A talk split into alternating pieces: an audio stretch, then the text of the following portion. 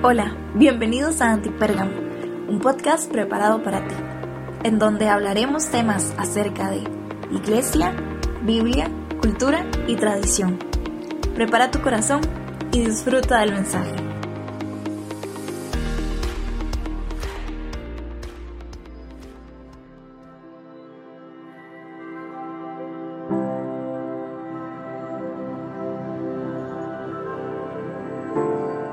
Hey, ¿cómo están? Bienvenidos a Antipérgamo. Qué bueno estar por acá con cada uno de ustedes, de verdad. Me alegra mucho.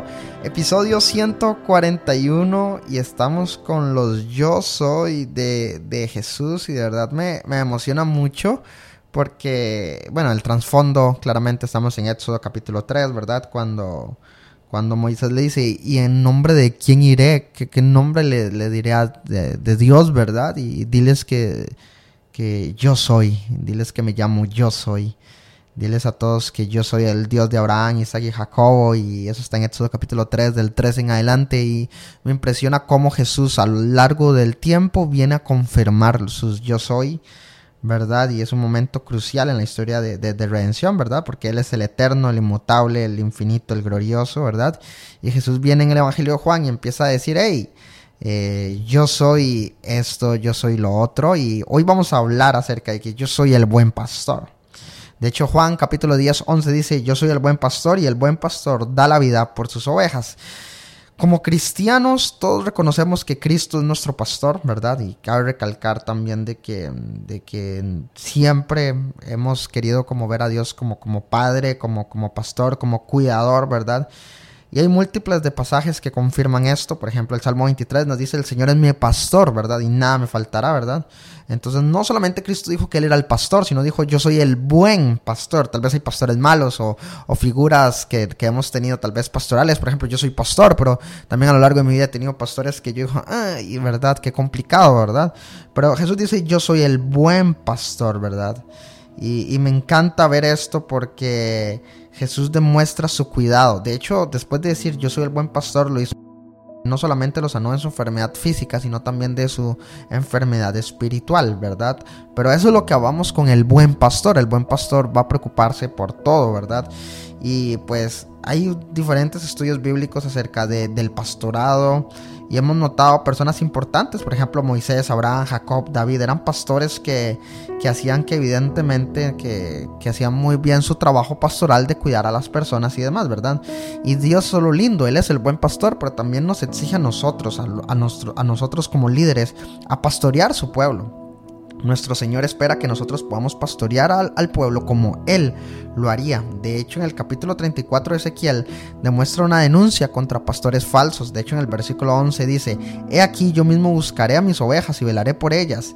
Y luego en los versos 22 y 23 dice, Libraré a mis ovejas y ya no harán presa, juzgaré entre oveja y oveja. Y entonces pondré sobre ellas un solo pastor que las apacentará.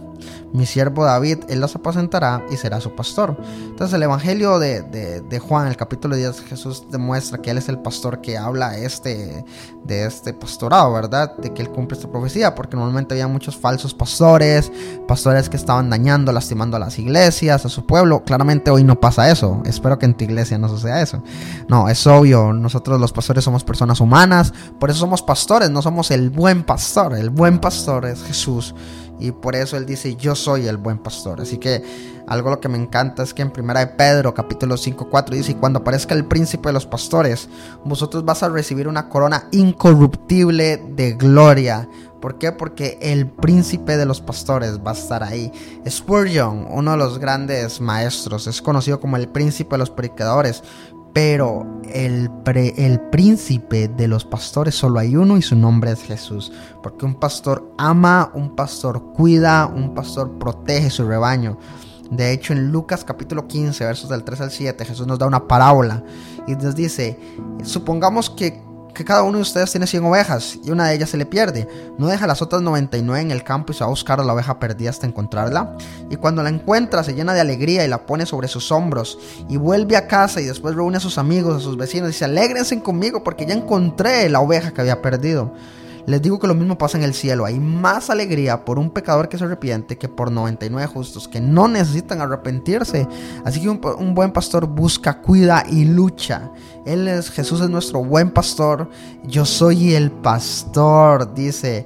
Y el buen pastor da la vida por sus ovejas. Jesús es nuestro buen pastor y Él hace lo imposible por nosotros. Él, él llegó y murió en una cruz por ti y por mí para ejemplificarnos de ser un buen pastor. ¿Qué si nos dejamos pastorear por su amor? ¿Qué si nos dejamos pastorear por su santidad? ¿Qué si nos dejamos pastorear por su obediencia?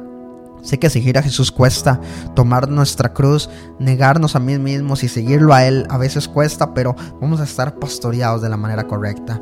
Nosotros como pastores tal vez te vamos a dañar, te vamos a lastimar, no es una excusa, pero somos humanos también, así que de antemano te pido disculpas si un pastor te ha dañado, te han lastimado, si yo también te he lastimado, te he dañado, te pido una disculpa, pero te invito también a que pongas tu mirada en el buen pastor, porque como lo dice Lucas, Juan, perdón, capítulo 10, verso 11, Jesús es el buen pastor y el buen pastor da la vida por las ovejas. Así que quieres sentir el verdadero amor, quieres sentirte cuidado, protegido, quieres sentirte pastoreado, ve a los brazos de Jesús. Que Dios te bendiga mucho y nos vemos la próxima. Bendiciones. Gracias por conectarte con nosotros. Esperamos que este episodio haya sido de bendición para tu vida. No olvides compartir y te esperamos en el próximo episodio.